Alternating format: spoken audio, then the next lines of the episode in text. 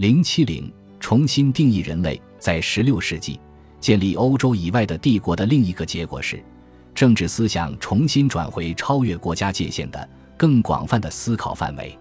十六世纪中叶，西班牙道德改革家巴托洛梅德·拉斯卡萨斯说：“人类的所有民族都是人。”这听起来像是不言而喻的，但他是在努力表达现代最新颖和最有力的观念之一——人类的统一性。我们现在称之为人类的群体中的每一个人都属于同一个物种，这一认识绝非定论。像拉斯卡萨斯那样坚持我们都属于单一的道德共同体，是一种远见卓识，因为在大多数文化中，在大多数时期都不存在这样的概念。传说中的怪兽常常被误认为是丰富想象力的产物，但事实却恰恰相反。这证明了人们的思想局限性，人类无法按自己的样子去想象陌生人。大多数语言中没有将群体之外的人理解为人的词，大多数人用野兽或魔鬼来称呼局外人。七兄弟和他者之间没有中间词。尽管公元前一千纪的先哲们阐述了人类的统一性，基督教也把对共同血统的信仰作为正统观念，但从未有人能确定人与亚种之间的界限。中世纪生物学想象有一条存在之链，认为人类和野兽之间存在过渡性的可怕的类人猿，即类似于人类但不完全属于人类的生物。其中一些生动地出现在制图师和插画师的想象中，因为罗马自然主义者普林尼在公元一世纪中叶的作品中对其进行了分类编目。文艺复兴时期的读者像对待所有其他古代文献一样，对此深信不疑。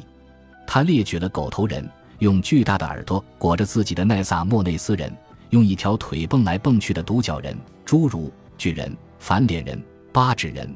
因无嘴而只能靠呼吸获得营养的人，有尾巴的人，没有眼睛的人，与狮鹫作战的海绿人、多毛人、亚马孙人，以及莎士比亚笔下奥赛罗的对手中的食人者和尖下长头的人。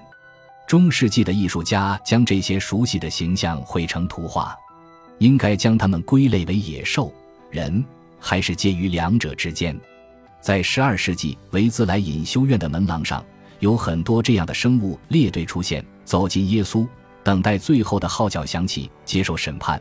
因此，修士们显然认为这些怪异的生物能够得到救赎，但其他审查者凭借大尔伯特的权威认定这些畸形的生物不可能拥有理性的灵魂，也没有资格享受永恒的幸福。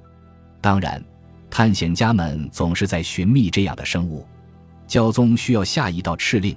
才能说服一部分人认为美洲原住民是真正的人类，黑人或屯都人、比格米人、澳大利亚原住民，以及其他所有令欧洲探索者感到奇特或惊讶的发现，也引发了类似的怀疑。十八世纪，关于猿类的争论旷日持久。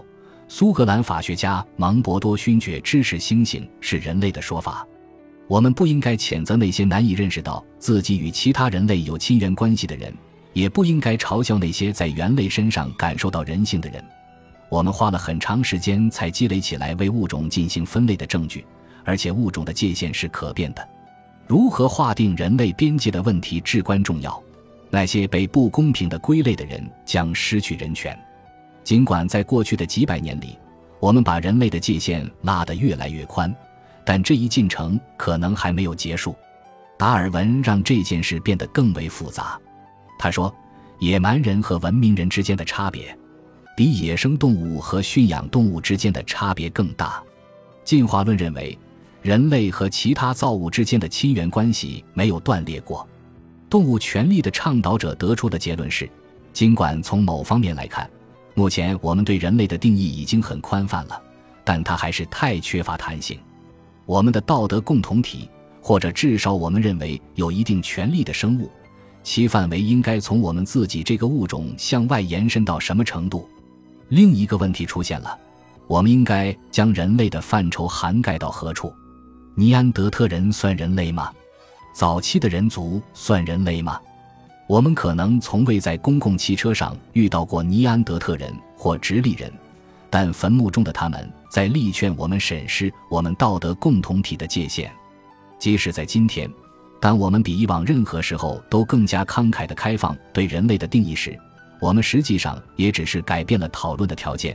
公共汽车上没有尼安德特人，但是类似的情况：子宫中未出生的生命，照料下即将结束的生命，构成了更为直接的道德挑战，因为其涉及的生命无疑属于我们自己的物种。但他们也有人权吗？他们有生命权吗？没有生命权。所有的其他权利又有何意义？如果他们没有生命权，这又是为什么？在人生的不同阶段，人与人之间的道德差异是什么？比起皮肤不同的色素沉淀或特别长的鼻子产生的差异，我们能更轻松或更客观地区分上面这样的差异吗？从宏观层面审视人类整体，狭隘地理解国家道德责任。不可靠的认为，主权国家可作为世界运行的基础，而不需要至高无上的帝国或神权政体。模仿古典的价值观和美学，相信科学和理性的结合是通向真理的正途。正是这些观念，让世界带着文艺复兴和科学革命的痕迹，走到十八世纪启蒙运动发生的世界。本集播放完毕，感谢您的收听，喜欢请订阅加关注。主页有更多精彩内容。